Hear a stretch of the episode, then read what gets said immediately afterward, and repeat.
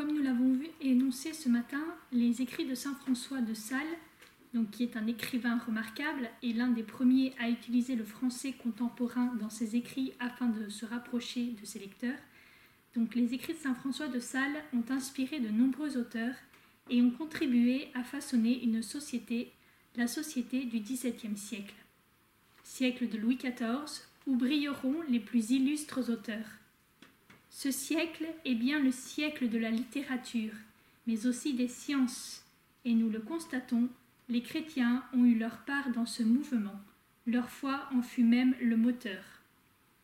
Aussi nous intéresserons-nous à quelques figures qui ont joué un rôle déterminant dans la société du XVIIe siècle. Tout d'abord quelques ecclésiastiques, dont Bossuet et Fénelon, puis un homme de théâtre, Racine, mais n'oublions pas pour autant les célèbres Molière et Corneille. Enfin, dans le domaine des sciences, nous présenterons Blaise Pascal, mais rappelons-nous qu'il ne fut pas le seul scientifique de son temps, nous en comptons un grand nombre, dont l'illustre Robert Val, qui donna son nom à la célèbre balance qu'utilisaient encore il y a peu nos grands-mères.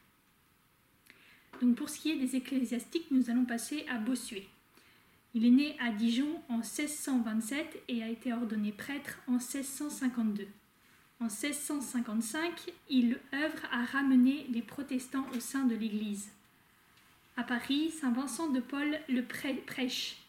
Bossuet, à sa demande, l'aidera dans sa tâche en 1659. C'est alors qu'à 35 ans, Bossuet est désigné pour prêcher le carême du Louvre devant le roi et toute la cour. Par la suite, devant son talent oratoire, on lui confiera les oraisons funèbres des plus illustres princes et princesses, dont la célébrissime oraison funèbre de Madame Henriette, épouse du duc d'Orléans, morte à 26 ans et dont Bossuet avait été le directeur. Pour Bossuet, l'éloge des morts n'est qu'une occasion d'instruire les vivants, selon les mots, de Lançon. Dans, ses sermons, Bossuet n'hésite pas à fustiger la cour. C'est le sermon du mauvais riche ou encore une apostrophe au roi même. Il dit Sire, je supplie votre majesté de se, de se représenter aujourd'hui que Jésus-Christ, roi des rois, et Jésus-Christ, souverain pontife, met son évangile sur votre tête et en vos mains. Jésus-Christ veut régner sur vous et par vous, il veut régner sur vos peuples. Donc de 1677 à 1680, Bossuet devient le précepteur du dauphin. Il va développer une pédagogie ayant recours à l'imagination du prince ou aussi à des entretiens familiers. Son objectif est pratique. Il ne veut pas former un savant, mais préparer le prince au métier de roi, c'est-à-dire à juger et à agir. En 1680, on le retrouve évêque à Meaux on lui donnera un surnom, l'aigle de Meaux. Il prêche à des communautés religieuses, évangélise des paroisses, joue le rôle de directeur de conscience. En 1681, au moment de l'affaire de la Régale, qui est un conflit entre l'Église et l'État sur des questions de gestion financière des évêchés et de nomination d'évêques, c'est lui qui prononce le discours d'ouverture, qui s'appelle le Sermon sur l'unité. Habile conciliateur, il combat l'attribution du pape des privilèges excessifs en France, mais pour éviter le schisme, il résiste aux partisans de l'autonomie totale de l'Église de France. Enfin, sur la fin de sa vie, il s'opposera à une foule d'adversaires qui ne manquent pas. Il s'oppose aux protestants par ses écrits, mais tente une réconciliation en entretenant une correspondance loyale avec le philosophe protestant Leibniz et tient ferme aux résolutions du Concile de Trente. Il s'oppose aux, casuistes, aux probabilistes, aux laxistes, aux libertins, aux hérétiques. Tous ces combats semblent victorieux. Puis vient Descartes, qu'il avait approuvé dans un premier temps et même introduit à la cour, auquel il finit par s'opposer. Il condamne aussi le théâtre, le quiétisme, qui est selon lui plus dangereux que le jansénisme, aussi s'opposera-t-il à son confrère Fénelon sur la question du quiétisme.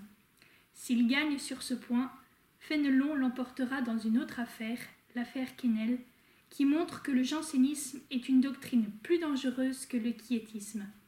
Bossuet s'opposera aussi au rite chinois, entre autres.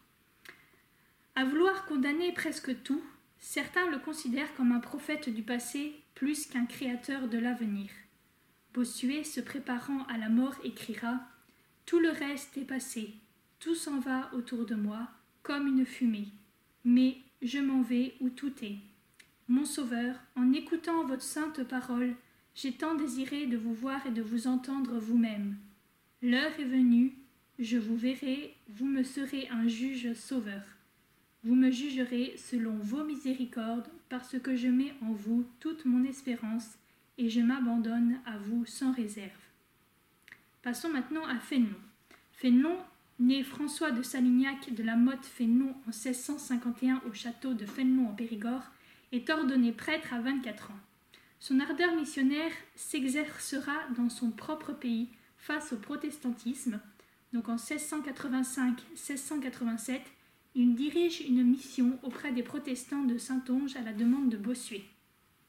En 1689, il devient précepteur des trois fils du grand dauphin et surtout de l'aîné, le difficile duc de Bourgogne.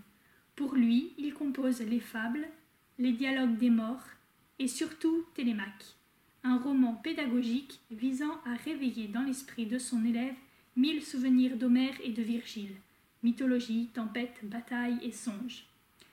Cependant, Fénelon vise plus haut que Bossuet. Il vise à faire de son élève un prince selon le cœur de Dieu. Il rêve de susciter par son élève, lorsqu'il régnera, il rêve donc de susciter un royaume de France digne de Saint-Louis. Nommé archevêque à Cambrai en 1695, il continue de diriger son élève. Celui que l'on surnomme le signe de Cambrai pour son élégance va être mêlé à l'affaire du quiétisme qui va, mettre, qui va mettre à mal sa réputation. Le quiétisme est une doctrine qui vient d'Espagne, d'un prêtre nommé Molinos. En France, c'est Madame Guyon qui exposa cette doctrine. C'est une sorte de mysticisme qui pousse à l'union totale avec Dieu jusqu'à rendre notre âme étrangère à notre corps, si bien que notre âme n'est plus coupable des fautes que peut commettre le corps. Même Madame de Maintenon en sera un temps l'adepte. Bossuet est l'ennemi le plus farouche de cette doctrine. Ce mouvement sera d'ailleurs condamné par l'Église en 1687. Alors la disgrâce frappa Fénelon, qui, acceptant la vie de Rome, se fera un devoir de ne pas abandonner Madame Guyon. Louis XIV lui retire son préceptorat. Peu de temps après, c'est son livre Télémaque qui achève sa disgrâce. En effet, le mauvais roi, le, portrait du mauvais roi Idoménée est perçu comme la satire de Louis XIV, de son despotisme, de son amour du luxe, de sa passion de la guerre. Fénelon prétend que le copiste a été infidèle à son texte. Certains considèrent qu'à travers ce livre, Fénelon fut le précurseur de Montesquieu quant à sa pensée politique, qu'enseignant l'amour et la paix, il fut le précurseur de Voltaire, qu'il fut aussi le précurseur de Rousseau en ce qu'il prônait le développement de l'agriculture, l'abandon du luxe corrupteur en faveur d'une vie saine et de mœurs rustiques, conformes aux vraies nécessités de la nature pour rendre les peuples heureux. Toujours est-il que Fénelon ne paraît plus à la cour et s'occupe de son rôle d'archevêque. La mort du grand dauphin en 1711 réanime ses espoirs de voir son élève le duc de Bourgogne monter sur le trône. Or, celui-ci meurt en 1712. En 1715, Fénelon s'éteint en murmurant Je l'aime plus que je ne le crains, en parlant de Dieu, bien sûr. Ainsi, Fénelon, même sur des sujets qui ne sont pas forcément de la compétence d'un archevêque, ni, ni même d'un prédicateur, a toujours pris les positions les plus justes et en même temps les plus neuves. À propos du traité de l'éducation des filles, par exemple, il énonce des principes si judicieux que nous serions tentés de les considérer comme des truismes si nous oublions que notre pédagogie moderne en découle. À propos encore du théâtre, que contrairement à Bossuet il ne condamne pas tout entier, mais où il discerne le bon et le mauvais, partout, toujours, son attitude est celle que l'avenir confirmera. Philosophe et mathématicien, beaucoup plus que Bossuet, Ce qui lui a manqué, c'est d'avoir donné à toute sa pensée cet aspect de bloc rigide, inentamable, que son rival Bossuet imposa naturellement à la sienne. Ce qu'il dénonce, ce sont les vices du régime même, ceux qui vont bientôt le mener à sa perte avec la Révolution, et ceux qu'un christianisme véritable condamne. Louis XIV peut bien le traiter de bel esprit chimérique, ce n'est pas à lui que donne raison l'histoire. Avance sur son temps, et c'est ce qui, en définitive, explique son échec, le lucide génie de Fénelon l'amène non seulement à voir ce qu'il y a de monstrueux dans la violence, l'injustice sociale et la folie des richesses du grand régime, mais même à discerner ce que l'absolutisme sans limite a d'inacceptable pour un chrétien. Il a pu sur certains points se tromper. Il a, dans une certaine mesure, donné prise à la critique de ceux qui voient en lui un des, annonciateurs de la crise de l'esprit qui disloquera l'ordre traditionnel. Il n'en pas moins la voix la plus émouvante de son temps. Nous allons passer maintenant euh, à Racine. On va juste faire un petit mot euh, donc sur le théâtre du XVIIe siècle avec Racine. Alors Racine euh, est devenu orphelin à 4 ans. Il est issu d'une famille de jansénistes. Il fréquente Port-Royal, mais ne semble pas s'être passionné pour les luttes doctrinales autour du problème de la grâce. Au sortir de Port-Royal, il continue ses études tout en fréquentant la belle société et aussi les comédiens du Marais et de l'Hôtel de Bourgogne. À Port-Royal, on s'inquiète de ses désordres et on veut le tirer de cette voie de perdition qu'est le théâtre. On l'éloigne de Paris, mais en vain. Il fréquente la cour de Louis XIV, il y rencontre Molière, avec qui il finit par se brouiller. Il connaît un vic succès, Andromaque, Le Cid, Polyeucte et tant d'autres pièces, toutes sont tirées des anciens, sauf Bajazet, donc les anciens qu'il affectionne particulièrement. À Port-Royal, son attitude et son ingratitude lui occasionnent de rompre avec ses anciens maîtres. Par la suite, il se repentira et reviendra vers eux. Il soulèvera la, jalousie de nombreux auteurs par ses succès, notamment la jalousie de Boileau et de Corneille. Voilà, donc le théâtre a eu vraiment une importance très grande au XVIIe siècle et euh, on ne peut pas s'y attarder malheureusement. Et nous passons maintenant aux sciences. Alors avec quelques mots sur Blaise Pascal. Pascal est né à Clermont-Ferrand en 1623. Il perd sa mère à 3 ans. Blaise est incontestablement, selon les mots de Chateaubriand, un effrayant génie. À 11 ans, il écrit un petit traité sur la propagation des sons. Son père, voulant le voir étudier les langues anciennes, résolut de retarder son initiation mathématique, mais à 12 ans, il avait trouvé seul, en cachette, les 32 premières propositions d'Euclide. À 16 ans, par son essai sur les coniques, Pascal fit l'admiration des plus illustres mathématiciens de son temps. En 1639, pour aider son père, intendant pour l'impôt et la levée des tailles à Rouen, Blaise réalise pratiquement la machine arithmétique, ce qui deviendra la première machine à calculer. Point de vue religion. Il devient janséniste en 1646, lorsque son père, victime d'un accident, fut soigné par deux gentilshommes convertis aux œuvres de Jansénus, de Saint-Cyran et d'Arnaud. Alors en quelques mots, voici la doctrine. Les jansénistes considèrent que la grâce n'est pas donnée à tous les hommes, que les justes ont le pouvoir d'accomplir les commandements de Dieu, qu'ils ont besoin néanmoins, pour les accomplir et même pour prier, d'une grâce efficace qui détermine leur volonté, que cette grâce efficace n'est pas toujours donnée à tous les justes et qu'elle dépend de la pure miséricorde de Dieu. En réalité, la distinction apparaît mal entre la thèse janséniste et la prédestination calviniste, car pour les jansénistes, premièrement, Jésus-Christ n'est pas venu sauver tous les hommes, mais un petit nombre d'élus, les exceptions sont les pécheurs endurcis responsables de leur damnation. Et deuxièmement, il arrive que Dieu refuse sa grâce à des justes, et pour expliquer cela, ils prennent l'exemple du reniement de Saint Pierre.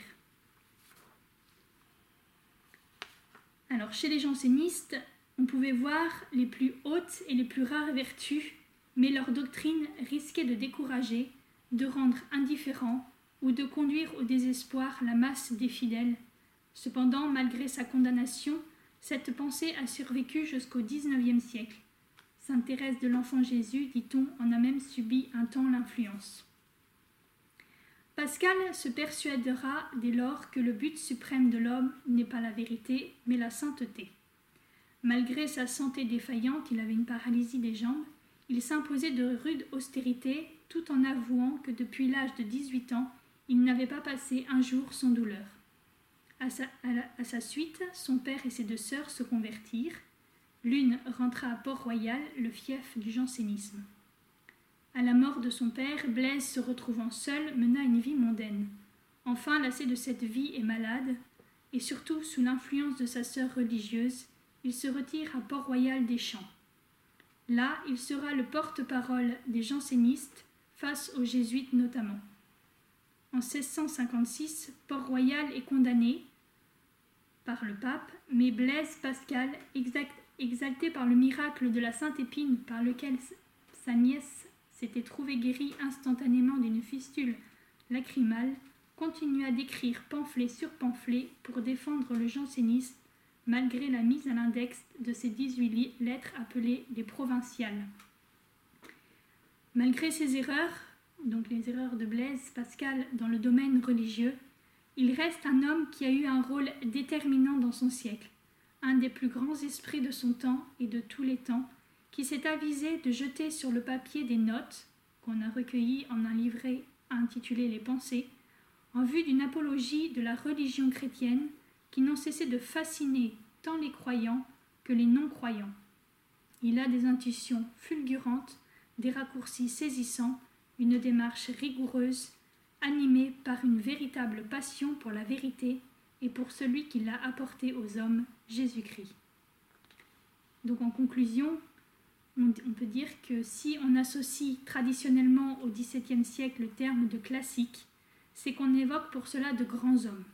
Molière, Racine, Boileau, Bossuet, Bourdaloue, Pascal, Fénelon, Colbert, et par-dessous, par-dessus tout, Versailles, au lieu de la beauté en sa rigueur suprême.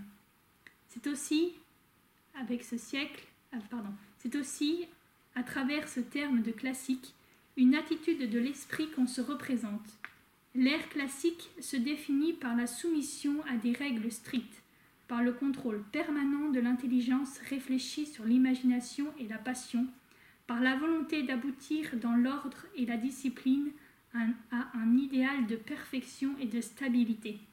Cependant, comme le constate Roland Mounier, plus on étudie le grand siècle, mieux on comprend que, sous les apparences grandioses, une crise se développe qui affecte tout l'homme dans toutes ses activités économiques, sociales, politiques, religieuses, scientifiques, artistiques et dans tout son être, au plus profond de sa puissance vitale, de sa sensibilité et de sa volonté.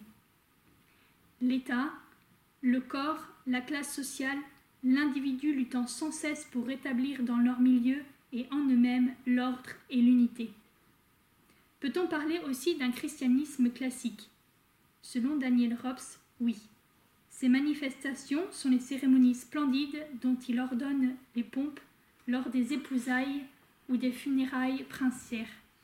Ces dignes représentants à ce christianisme classique, ce sont les évêques, grands seigneurs, ces chefs-d'œuvre, ce sont les grands traités de Bossuet, le discours sur l'histoire universelle, la chapelle du Val-de-Grâce ou celle des Invalides. C'est un christianisme sérieux, impérieux, d'aspect volontiers austère. Il prétend, sans y parvenir toujours, à régir les mœurs. Il a moins d'élan que de soumission, moins d'amour que de crainte, mais sa foi est rigide, solide, inentamable. Cependant, l'élan de ferveur acquis durant les débuts du siècle ne s'est pas arrêté. Les disciples des Bérulle, des Vincent de Paul, des Ollier sont à l'œuvre et le ferment de la réforme reste très actif. L'ère classique est dans l'Église, celle de crise violente qui s'appelle jansénisme, quiétisme, gallicanisme. Et quelle place tient Dieu dans l'immensité de Versailles? Minime. Et d'ailleurs, dans la chapelle, si le roi regarde l'autel, les courtisans regardent le roi. L'homme, rien que l'homme, c'est l'objet de toute la grande littérature. C'est à, c'est à sa propre contradiction que le christianisme classique succombera.